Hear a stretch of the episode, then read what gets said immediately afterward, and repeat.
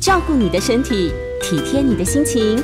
倾听你的生活难题。晚上八点，平衡你的身心灵。欢迎收听《全民安扣名医时间》。呃，各位听众朋友，大家晚安。呃，我是台大医院老年医学部的詹安鼎正医师。那这里是九八新闻台。那欢迎收听每周一到周五晚上八点播出的《全民安扣》节目。那等一下呢，我们在八点半的时候会接听大家的 call in。如果有跟老年人健康相关的问题，那就请您打电话进来。我们 call in 的号码是零二八三六九三三九八零二八三六九三三九八。好，那我们今天想要讨论的是哈，老年人跌倒要注意什么？哈，那为什么最近要讨论这个？哎，主题其实是这样，我有一个蛮好蛮好的长辈然后，然后他其实在家里哈，因为他家里很像有一个。呃，类似农田哈，然后他就回乡下务农的时候啊，就就不小心跌倒了哈。那跌倒的时候呢，其实一开始没什么症状，那去了急诊也还好。哎，可是隔了一阵子之后，哎，就发现有这个呃脑袋出血哈。那脑袋出血之后又要开刀啊，那呃还要复健等等哈。那所以呢，大家都很意外啊，这个一个那么健康那么健康的老年人，那怎么会跌倒呢？哈。那所以呢，我们就来讲一下这个跌倒这件事情。好，跌倒这件事情。好，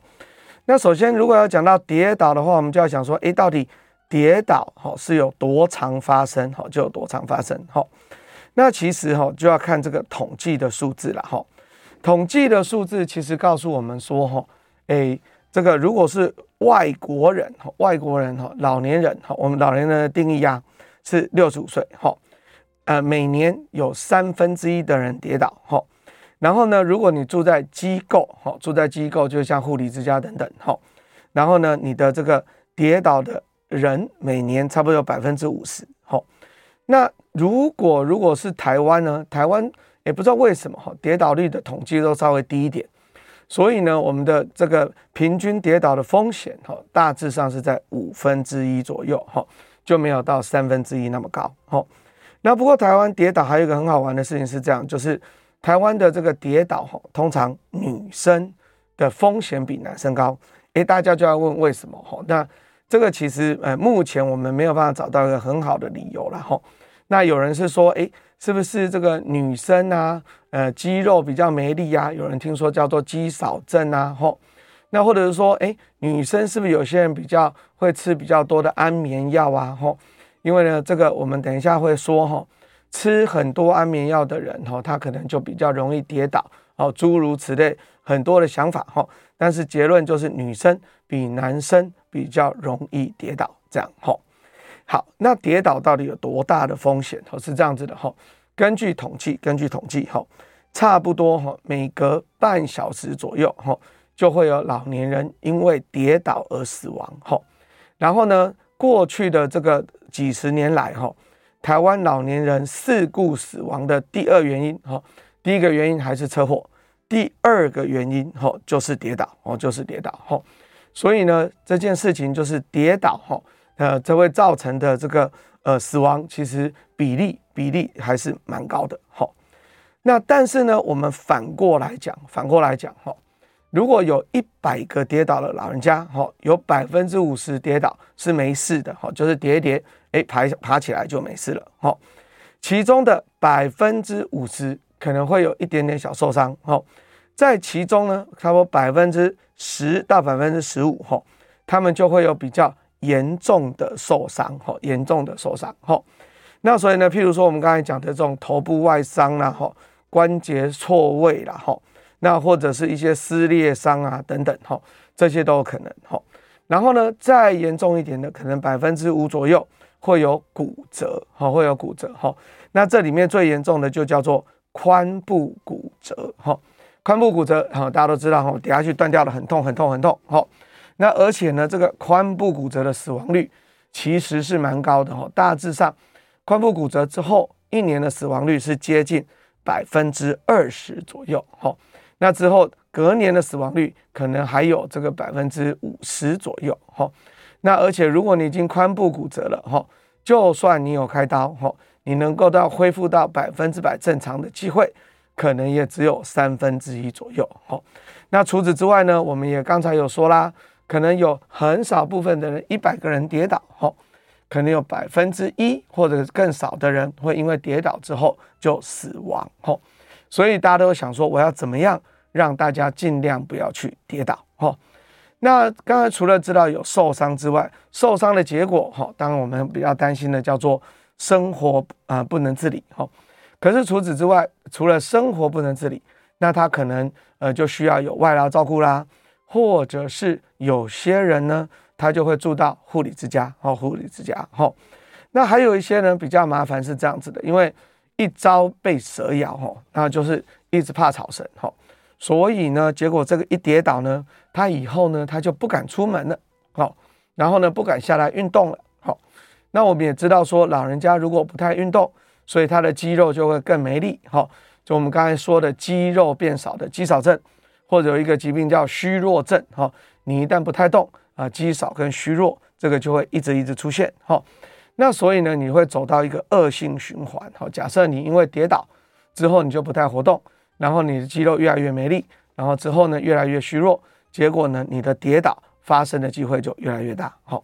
所以呢，整个结果就是你一旦跌倒之后，如果没有好好的做一些呃进一步的预防跟处理，哈，那不管自己的健康会受害，那家人因为要照顾这个呃跌倒了老人家，好，那他的生活功能会变不好，也有很大很大的负担。好，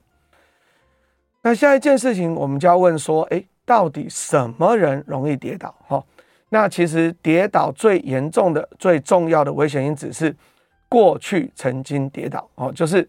跌过一次的人，他就容易跌第二次。哈，所以第一次跌倒是很重要的。哈，啊，第二件事情呢，是我本来就很害怕跌倒的人。哈，他他们也很好玩哦，就是你发现越害怕的人就越容易跌倒。哈，所以他越不敢这个放步大行的人，他就越容易跌倒。那还有呢，很多东西其实我们一直说哈，老化这件事情多多少少会带来很多健康的影响哈，所以年老它也是一个很重要的危险因子哈。那有人就问说，那为什么年老就一定会这个比较容易跌倒呢？哈，大家可以去想象一下哈，我们年轻的时候，如果你稍微脚步一滑啊，因为我们的身体有一个很好的反射，所以呢，我们反射就会身体会矫正哈。那矫正了之后，我就会止住，我就不会跌倒。哈，可是呢，我们之前有稍微谈过，在一个老年人，我们的反射动作会变慢。好，所以呢，一旦这个呃，当我们脚步一滑的时候，嘿，那我们就没有办法阻止那个呃滑倒的这个冲动。哈，所以我们就真的就滑下去了。哈，那所以年老这件事情是一个很重要的危险因子。哈。那刚才我们提过好几次跟肌肉有关的问题，哈，不管你是因为肌少症，或者是说因为什么疾病让你肌肉没有力量，好，举例，哦，像我们有这个中风啊，中风的人因为有一边比较没有办法用力，好，所以这样子你就比较容易肌肉无力。还有呢，我们刚才讲说平衡有问题，哈，不管是帕金森的人或中风的人，那这些呃平衡都有些问题。那甚至呢，我们说有糖尿病的人，哈。糖尿病有一个叫做糖尿病的神经病变，所以呢，他这个走路哦，对抓地力没有什么感觉。那这样子的人，他其实因为肌肉、这个神经还有骨骼等等的不协调，那所以这些人就比较容易跌倒，哦，就比较容易跌倒。还有呢，哪一些这个因素因素呢？就是比较容易头晕的人，哈，那他也比较容易跌倒，哈。还有一个东西叫做。姿势型的低血压，哈，这在讲什么？就是说呢，大部分的老人家，哈，你如果一站起来，血压通常都会掉下来，哈，这个是一个自然的生理现象。可是你如果掉了太多，哈，这样就不太行，哈。那什么叫做掉太多呢？就是说，当你站起来的收缩压比躺着的收缩压如果掉了二十毫米汞柱，然后你的舒张压掉了十。毫米汞柱，哈，那这个就称之为姿势型低血压，好，那我们就可以想见，哈，如果有一个人本来就在吃高血压药，所以他的血压本来控制得非常好，所以呢，他血压差不多只有一百二，好，然后因为他有姿势型低血压，所以站起来的时候血压剩下九十，哦，那就很低啦。那很低了，他可能就因为头昏，然后就昏倒了，然后就跌倒了，哈。所以姿势性低血压也是一个很重要的危险因子，好。再来呢，视力也很重要，哈，因为呢视力不好的时候，你又看不清地板，吼，然后呢看不清这个呃前面有没有什么阻碍，好，那所以你就容易跌倒，好。那这刚才讲的叫做内在因素，就是病人自己的问题。那还有很重要的东西叫做外在因素，哈。那外在因素，我们其实讲的最重要就是刚才说的药物，哈。药物的里面，里面最重要的其实就是会影响精神的药物，哈。这里面呃最常提到的就是所谓的安眠药。那安眠药呢，其实有一大部分是抗焦虑的药物，哈。所以有人就研究了，有用抗焦虑药物的这个。病人哈，他的跌倒的风险是没有用的三十三倍哈，不是只有增加三倍而已哈。所以呢，我们会尽量跟老人家说，诶，这个睡觉呢，如果没有说呃失眠的非常严重哈，我们是建议说不要用药物来解决。那我们也有这个精神科，之前有陈锡忠医师，然后这个也是个专家，他会一直建议说，我们尽量用。行为的疗法，哈，用行为的疗法，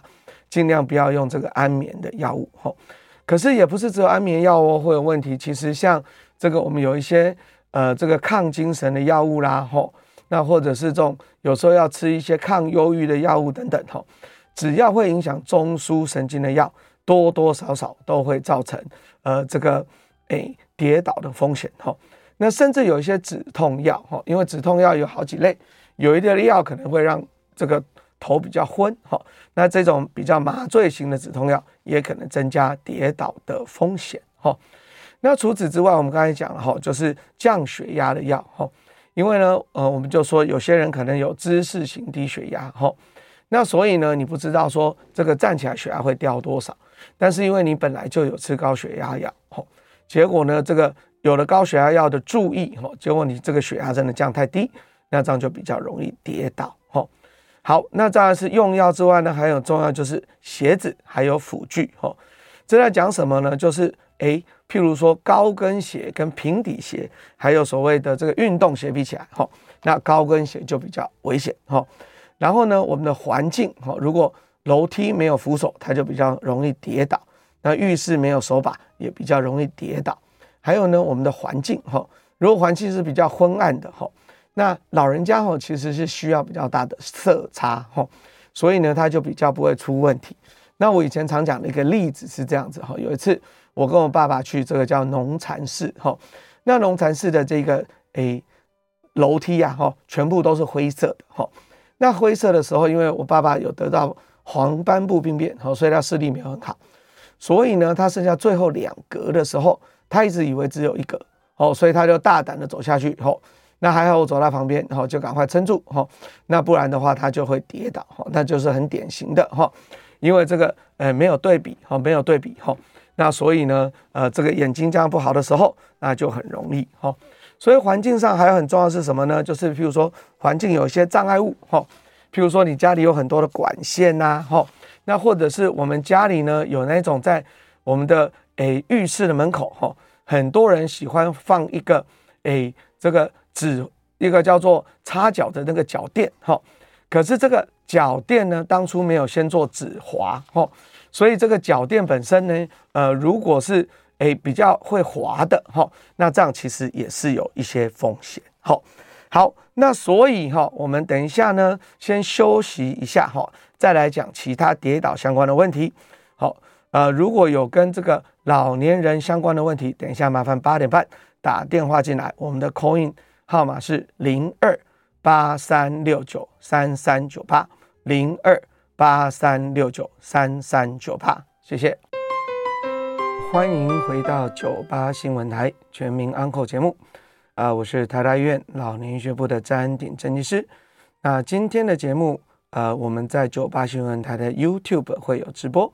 那我们刚才已经看到了有几位朋友好，在我们 YouTube 提问。那等一下在。八点半的时候 coin 的时间，我们也会找时间来回答这个我们朋友的一个提问哈。所以呢，呃，除了这个 YouTube 提问之外，我们也欢迎八点半之后，如果有跟老年人健康相关的问题，可以打电话进来。我们的 call in 号码是零二八三六九三三九八零二八三六九三三九八。那我们今天讨论的题目是老年人跌倒了，好，那刚才已经讲了这个老年人跌倒的一些危险因子跟盛行率等等。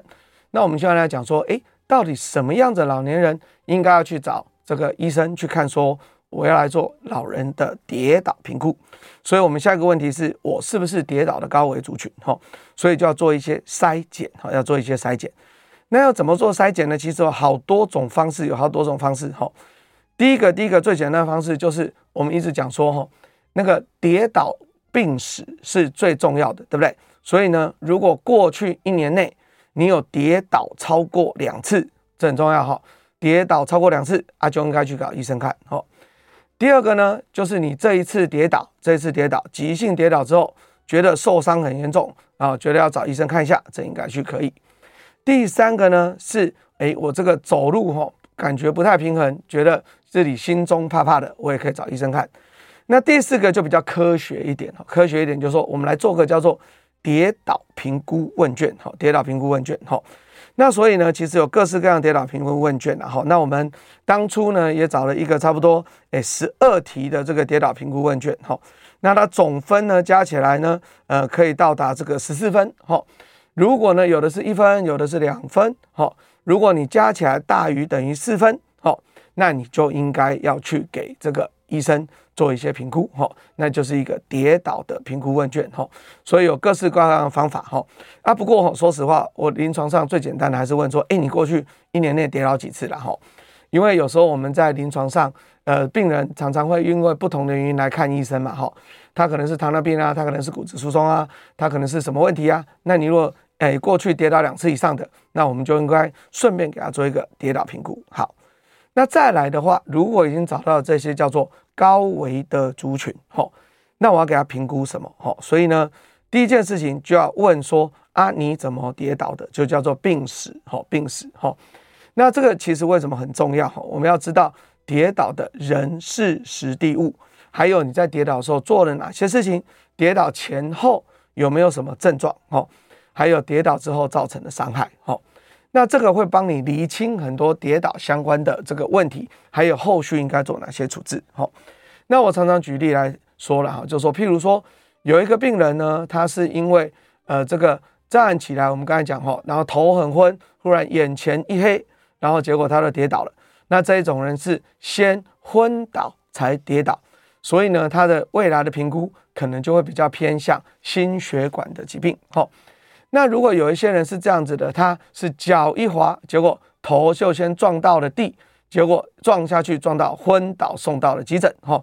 那这一种的病人哈，他要做的可能跟平衡比较相关。哈，因为诶，为什么会脚一滑呢？哈，然后呢，他这个后来这个昏倒这件事情，哈，是因为头撞伤，撞伤的时候可能就是有所谓的这个脑震荡啊，或脑出血等等的问题。哈，所以不同的疾病史，哈，疾病史很重要。不同的疾病史，哈，那你就会呃，这个得到不同的后续这个要处理的方式。好，刚才讲的是跌倒本身，除了跌倒本身之外，我们要问说，那你还有什么的慢性病？哈，因为我们刚才也特别讲啦，很多慢性病会跟这个跌倒的风险有关。哈，再来再来就是更重要，就是我们刚才讲的哈，诶，因为跌倒的时候跟那个诶，你用了很多很多药是有关的。哈，所以呢，你要把所有的药带来。哈。那最近比较好的是这样，因为现在几乎所有的药哈都会有健保药力，所以你要做的事情就是把你的那个健保卡插下去哈，插去之后说，哎，过去几个月你开了什么药哈？那看看有没有哪一些是跌倒高风险的药物哈。那不过我们还是会加问一句了哈，你有没有吃别的哈？因为呢，很多时候很多时候这个家人哈会互相帮助哈，所以呢，我们就有病人说，哎，那个。他明明没有开这个睡觉药哈，可是他说我都吃我太太的哈，那我都吃我太太的，你如果不问，你就会问不出来哈，所以这个跟跌倒还是有相关哈。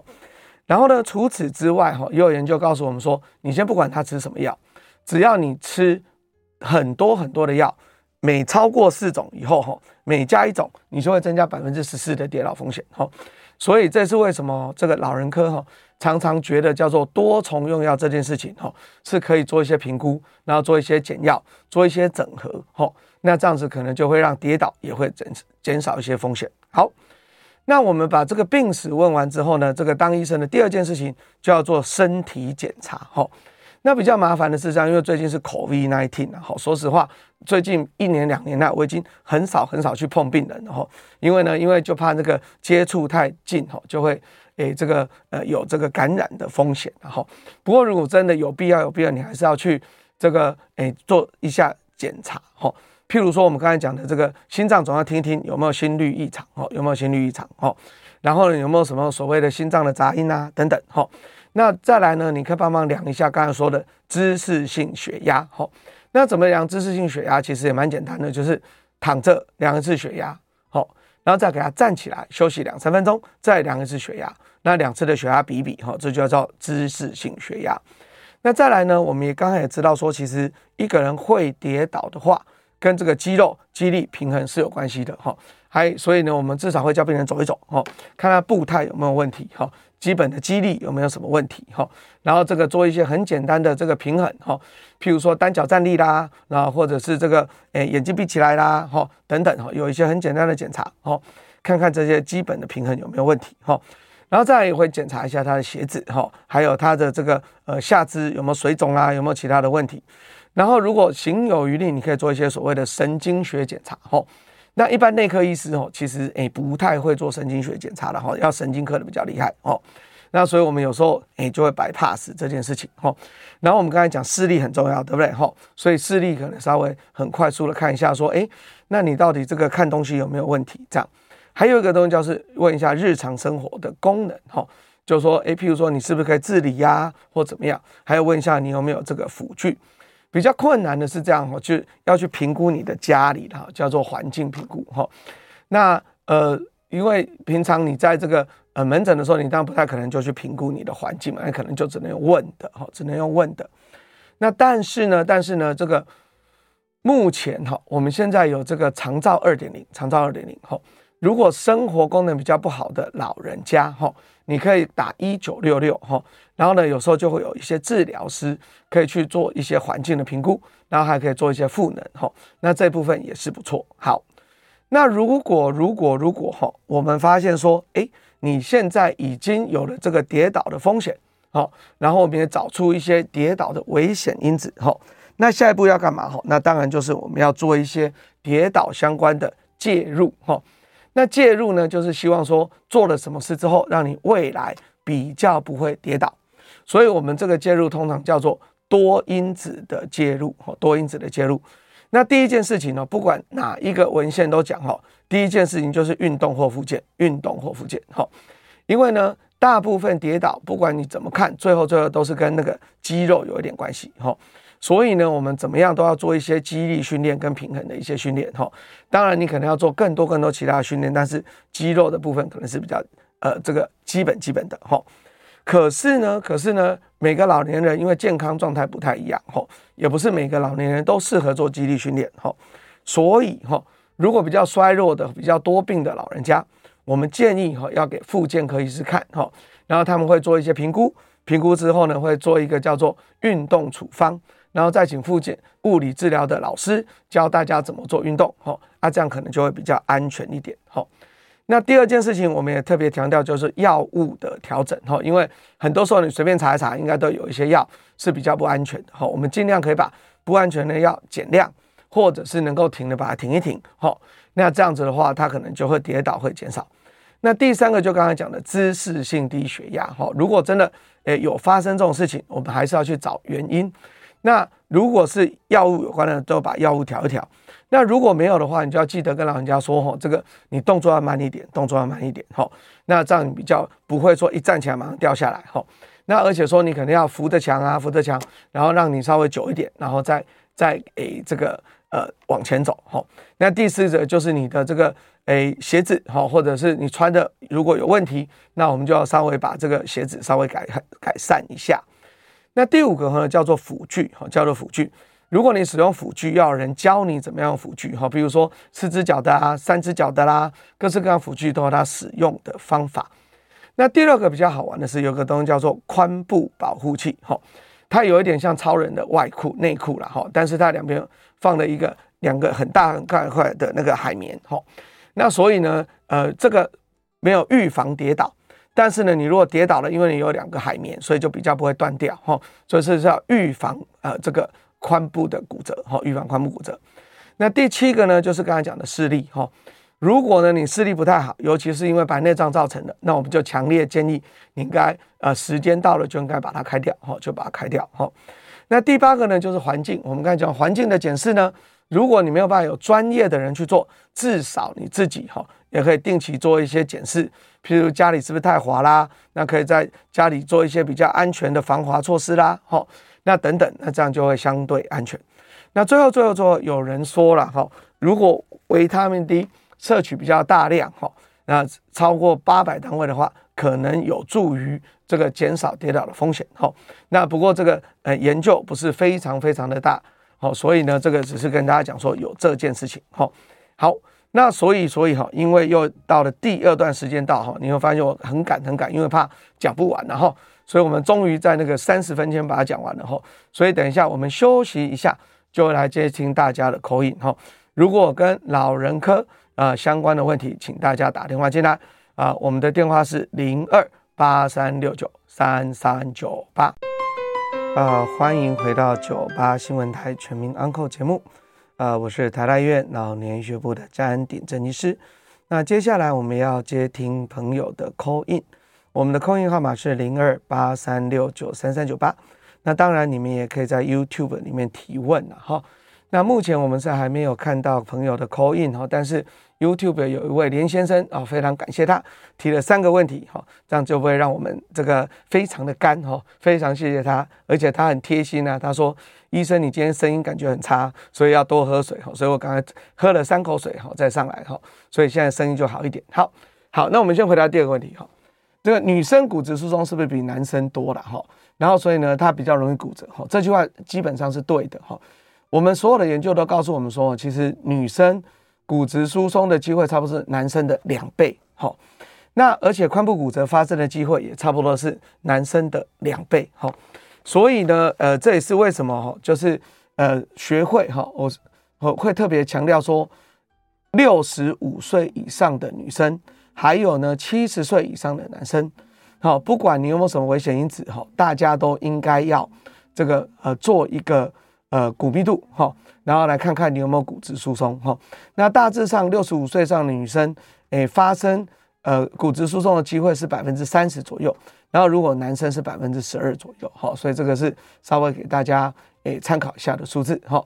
那林先生又问过的第二个问题，第二个问题是说哈，老年人跌倒相较于年轻人，是不是比较呃容易出现有这个？脑部延迟出血跟脑震荡的问题，哈，我们先回到后面那个脑震荡，哈，脑震荡很难说有没有比较容易，哈，但是延迟性出血这件事情是真的啦，哈，为什么呢？我们有一个出血叫做那个硬脑膜下出血，哈，那老年人撞到的时候，有时候他一开始没有大出血，他是一点一点一点一点的慢慢出，哈，那所以呢，有时候老年人是到这个。撞伤之后的差不多一个月，一个月哈，然后你才发现说，哎，怎么这个呃血堆积到一种程度，影响的这个哎呃这个呃身体哈。好，那我们先回答一位这个朱先生的问题。好，来，朱先生你好，嗯，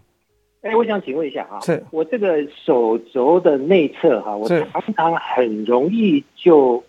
呃压到或者是一点点的钝的东西刮到哈，它马上就会肿起来。然后大概一天才会消，然后很痒，这是为什么？哎，这个有点困难呢，因为我们看不到你的样子。不过手肘的内侧大致上可能就是只有一些肌腱，好，所以如果如果诶真的很担心，可能就要看一下这个，诶，要么是复健科。那你说会肿起来吗？嘿，对，就是在比如说刮到哈，然后有一个很钝的东西，比如说一个刮到啊。然后很慢的，也不是完全不是真正受伤，也不痛啊，是有点像印子那样子吗？不太清楚。好，呃，另外一种还有可能性是某一种过敏啊，哈，有一些过敏的人，他其实会那个，诶，刮到以后会肿起来，哈啊，所以如果是这样，可能也要看皮肤科，哈，因为看不到，用想象医生真的有点困难，哈，不好意思。好，那再来的话，我们继续回答这个，呃，林先生的一个问题，哈，林先生说，哈，这个良好的视力跟视觉，除了让人可以看得清楚之外，哈。呃，是不是跟平衡有关？哈，哎，这个答案也是对的哈。为什么呢？呃，因为呢，我们人的平衡是有靠视力、听，就是平衡器官听力那边哈，还有脑袋中枢在一起的哈。所以呢，你会发现说，如果一些会眩晕的人哈，这个眼睛闭起来或什么会比较好。那我真的如果在定位哈，你真的在定位的时候，眼睛打开定位会比较准哈。所以呢，这个呃，简单讲，应该不是单纯的视力哈，是说。呃，眼睛的功能如果比较好哈，那基本上对平衡是有相关的哈，是有相关的。好，那我们再报一下我们的这个 coin 电话了哈，coin 是零二八三六九三三九八。好，那下一个问题，他说，哎，为什么年轻人比较不会延迟性出血？哈，这个是跟这个脑袋的构造有关哈，因为呢，呃，这个年老年人的血管哈是相对比较脆弱一点点哈。所以在撞击之后的过程中，哦，它呃比较不会像老年那个老年的的血管因为比较脆弱，所以呢撞了以后不用很大的力量，它可能就会有一点小小的撕裂伤。那一点小小的撕裂伤，它不会马上大出血，它会一点一点一点一点的渗。哈，那所以这个呃，就某种程度是跟老化是有比较大的关系。哈，那这个有些部分哦，诶是从这个。诶，那个叫动物的实验来的了哈，那那呃比较难去做真正的临床上的研究，这样子哈。好，那我们再报一下我们的 call in 号码是零二八三六九三三九八。那如果你有跟老年人健康相关的问题，就请你打电话进来。好，那我们诶在还没有这个呃 call in 的时候哈，我们可能稍微再讲一下呃跌倒的一些相关的事情然后诶，其实啦哈这个。说实话，我自己也蛮常跌倒的哈。大家想说奇怪啊，你又没有那么老哈啊，怎么会常常跌倒哈？诶，其实我常常跌倒的原因哈，这个跟在座的年轻人可能也是有点关系哈。因为我其实走路有时候常常会滑手机哈，滑手机这件事情真的是还蛮危险的哈。因为滑手机的时候，你的这个就没有办法非常的专注了哈。那所以呢，诶，如果滑手机啊，大家没有注意啊，常常就会跌倒哈。那最惨的一次跌倒是就走在马路上滑手机哈。那滑啊滑滑好，那大家可能知道那个马路上走过去的时候啊，有三个小石柱，哦，小的小石柱哈，然后就到了路口的时候哈，我完全没有看到石柱，就直接从石柱翻过去哈，然后那那当场就有很多人在笑哈，那从此就知道不太敢滑手机了哈，所以也要跟各位这个听众朋友说哈，就是诶，因为以前的人哈，以前的人比较没有手机这件事情哈，所以呃，现代的人可能就是呃，如果说这个诶，尽量尽量。在行进间不要滑手机哈，会是相对安全的哈，会是相对安全的哈。这个感觉就像是你在开车的时候，也不要这个滑手机接电话哈，这也是相对安全的一件事情哈。所以这个也跟大家补充一下。好，那除此之外呢，这个诶跌倒这件事情哈，嗯，还有什么一些诶需要再注意的地方哦？是这样子的，就是今天下午其实呃我有接受另外的一个电台的访问哈，呃。他们的问题是说，如果有些人哈，他还没有跌倒过，然后看起来就是非常非常非常健康，那到底这种人哈，这种人你要怎么叫他去预防跌倒呢？哦，因为他自己也不觉得自己有跌倒的风险啊。好，啊，这句话其实是对的，因为大家如果还记得我们刚才说什么人要来做跌倒的风险评估呢？是。一年纪比较大，哈，有一些高风险。二呢，就是哎，你已经跌倒过很多次，好，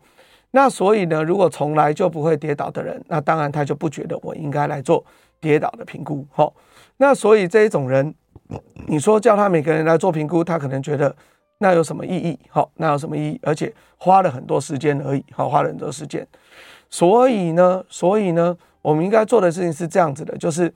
正常正常的人，哈，如果一些相对健康的人，其实就是诶靠着生活功能的提升，哈，就是像我们现在说啊，叫做预防失能跟延缓失能，哈，所以呢，就是让它比较稳定一点点，哈，然后比较诶不会这个诶容易这个跌倒，哈，然后所以呢，它的生活功能会好一点，那这样子当然就好一点，哈。那刚才呢，这个诶林先生又问了一个问题，他说，哈，呃，如果家人有在服用一些抗凝血剂，哈，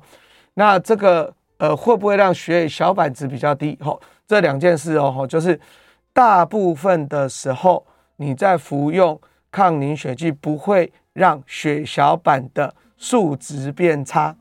但是呢，会让血小板的功能，哈，就是凝血的功能变差。所以呢，我们最常碰到的事情是这样子的：这一些人不能乱撞，哈，你只要不小心撞到了这个任何一个地方，那撞下去就会 O K，，好，这是最常见的事情。甚至呢，你去抽血。抽了你，如果这个没有按超过十分钟，可能这个你就会一个大乌青就跑出来了。好，我们听一下一位徐小姐的问题。你好，喂，请问一下医生，我先生九十岁了，他一年里面大概跌两到三次，是，他也嗯。现在主要的问题，我是说，医生要给他做，他觉得腿部很僵，小腿大家都觉得僵僵麻麻的，所以走路会有问题，容易跌跤。那现在医生要给他做一个腿部的这个核磁共振，看看血管有没有阻塞，是这有用吗？请问医师？呃，这个问题应该是说，看你怀疑什么了哈。核磁共振的本身可以做两件事情。一个是看肌肉，或者是这个骨头，或者是关节等等。第二个呢，它可以做一个东西叫做那个核磁共振的血管摄影。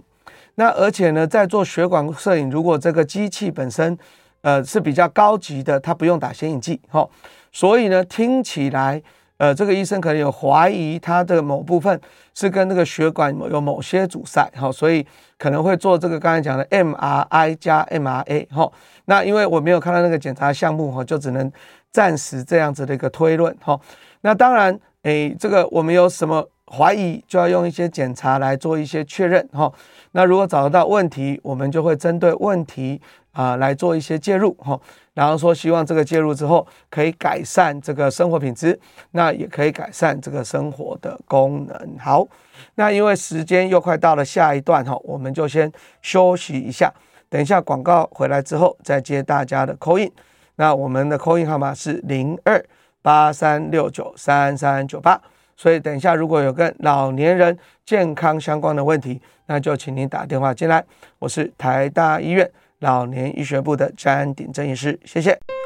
好，我们又回到了 News 九八电台全民安扣节目。呃，我是台大医院老年医学部的詹鼎正医师。那等一下呢，如果有跟老年人健康相关的问题，就请您打电话进来。那我们的 call in 电话是零二八三六九三三九八。那如果你要从 YouTube 这个写这个问题进来也可以哈。那我们现在等这个呃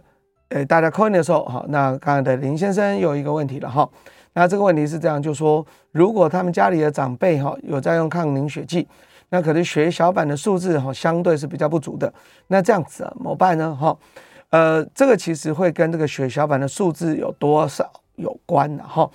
大致上血小板的数字哈，诶，标准如果是一百三或一百五哈，假设你的呃血小板有超过一百，大致上是够用的哈。那但是我们刚才讲了哈，这个是数字本身够用哈。可是呢，你一旦有在用抗凝血剂，抗凝血剂，那你的功能就会比原来的差哈。大家一定要记住这件事哦，哈，就是。就没有办法说，诶，数字够就不会流血的意思，吼。那所以它主要是因为这个，呃，抗凝血剂本身就会整个影响到，呃，凝血的功能，吼，就跟血小板的量是没有太大的关系，哈。所以，诶，值跟量，哈，是两个不同的一件概念，哈，不同的一件概念，哈。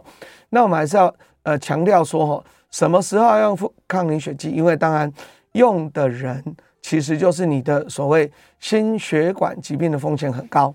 所以呢，当你用了这个呃这个抗凝血剂之后，未来未来你就比较不会得到中风或者是心肌梗塞，这是好处哈。可是任何抗凝血剂的坏处就是你未来任何所谓出血的机会就会变高哈。那常见的出血，除了刚才讲的呕餐以外，呃，那我们可能就会有肠胃道出血，哈，就像是解黑便啊、血便等等。那比较严重的，哈，很少见，很少见，哈，先讲很少见，就是脑袋里面出血，哈，所以因为就是用了抗凝血剂之后造成的脑出血，哈，这也是有报道，哈。可是呢，我们为什么一定要用呢？就是医生会做一些评估，哈。通常我们有一个这个计算的分数与表格，哈。如果呃计算的分数发现说，呃预期的好处，哈，预期的好处就是你。预防中风跟呃心肌梗塞的这个比例哦，大于未来出血的比例，好，那这样我们就觉得你应该有使用的必要，哈，但是呢，这里面的这个研究一直一直在进步，哈，一直在进步，哈。以前所有糖尿病的病人，哈，这个老年人都要吃一颗阿司匹林，哈，但是后来后来发现说，哎，如果你以前没有中风过，或以前没有心肌梗塞过的人。如果吃阿司匹林没有那么有效，所以呢，后来这个老年人，除非已经中风啊，或者是心肌梗塞说的糖尿病病患，才需要吃这个呃阿司匹林。好，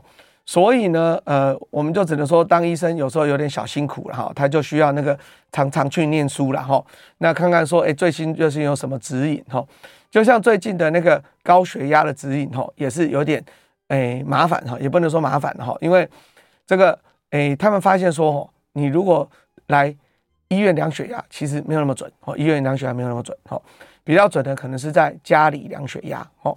然后呢，家里量血压的时候要怎么量呢？就是每天要固定的时间，哦，那它有一个口诀叫七二二啦，哈，就是一个月里面至少至少要量七天，好，那一天要量，诶，那个两次，好，啊，就是可能早上一次，晚上一次，固定时间。可是量的时候怎么量呢？就是你要做这个上半身正直吼，然后你呃那个椅子吼，最好最好就是诶、那个跟你的手臂吼，可以让心脏差不多平高。然后量的时候呢，就是用呃我们的诶、那个手臂的吼，就不是手腕的诶、欸、电子血压计吼。那在安静五分钟之后量吼。那第二个二是什么？就是连续量两次取平均。好，所以七二二，第二个二。也就是连续按两下，哈，所以你如果第一次是一三二啊，第三第二次是一二八，那你最后的平均就是一三零，这样好不好？好，就叫七二二，好。那但是呢，比较重要的是什么？哈，就是当你一旦有家里量之后，而且每天做记录，每天有做记录，哈，呃，你的血压的标准，哈，在家里血压的标准比在医院的血压的标准比较低哦，哈，所以呢，在家里的标准是。一百三跟八十，不是一百四跟九十，所以呢，如果你常常在家里量血压，然后就常常都说，哎，我的血压都是一百三十五啊，然后八十几，其实这样来说就有一点太高了，你的血压药可能就要做一些调整哦。假设你量的方法是对的哦，那所以呢，哎，我最近这几个月发现说，哎，好像真的还蛮对的，为什么呢？因为很多很多病人都告诉你一件事情，说吼，哎。我来到了医院哦，怎么量怎么高，常常在医院都量到一百五、一百六，可是呢，你拿家里来看呢，就差不多一百二左右而已哈。所以常常这个呃医院不是说医院血压计不准，而是说呢，当这个病人跑到医院的时候，你可以想想哦，我一堆人在排那个量血压，然后呢，一面排的时候呢，那个叫号灯就一直叫，一直叫，一直叫哦，就说诶，下一个十三号、十四号、十五号，那我想说完蛋了，那我如果还没有量到。那个我的看诊时间就过了，那我的情绪就不稳定哈，你就没有办法好好的什么休息五分钟、休息十分钟等等哈，所以你很难做到一个很好很好的环境哈，来帮他量血压了哈。所以，诶，后来后来后来，我最近真的有就开始说，诶，那不然你就在家里量了哈。可是你在家里量，你就要乖乖的把步子给我看哈。那这件事情就变成医生跟病人之间，诶，要好好聊，要好好聊哈。就是呃彼此能够达到一个呃互相可以沟通的一件事情，齁。那还有一件事情是，诶、这也蛮好玩的吼，就是常常病人会跟我说，诶、医生，你可不可以给我一个那个那个，哎、欸，我的抽血结果，哈。可是呢，这件事情就要看每个医院的这个 policy，哈，有些可以，有些不可以，哈。所以呢，其实最好的建议是什么？齁，大家应该知道有一个东西叫健保快易通，健保快易通，哈。健保快易通呢，假设你登记了之后，你的健康资讯，齁。哎，其实百分之百都在你的健保快统上面，哈，所以你所有的数字，哈，抽血的、干嘛的、干嘛的，哈，全部都有，哈，所以与其哈去跟那个医生要，还不如你就是拿健保快一通，哎，给医生看，啊，医生也会蛮高兴的，为什么？吼，因为呢，譬如说我台大医院抽的，然后呢跟这个长庚医院抽的，可是时间都不太一样，那如果没有健保快一通，吼，医生就要从自己的位置跑出来，然后去点你的健保卡。然后才看得到你长庚的一个抽血，哈，那这样医生医生也蛮花时间的。可是你如果把你的手机给医生看，哎，这个健保快一通上长庚所有的抽血都有，然后你所有的用药都有，哎，其实医生也会觉得说，哇，这样那个，哎，彼此之间有那种蛮好的互动啊，表示你自己也非常关心你自己的健康，吼。然后那个，哎，医生也不用那个没事就要站来站去，吼。虽然站起来可能对身体是有健康，哎，是有比较好的事情的，吼。但是 anyway，好。我们是觉得说，现在科技越来越进步了哈，那尤其健保快通真的是一个蛮好蛮好的一个 APP 了哈，所以诶就可以跟大家推广一下。好，那今天诶诶差不多了哈，终于诶把我们时间讲完了哈。好，诶因为时间的关系呢，我们今天的节目可能就到这里结束了哈。那我是台大医院老年医学部的詹鼎正医师哈。然后诶如果呢这个有这个老年呃医学相关的问题诶。那如果这个诶没有办法，这个来听广播，那那就去医院找我吧，好。然后我们今天呃就呃到这边啊，那祝大家那个身体健康，万事如意，谢谢大家，谢谢。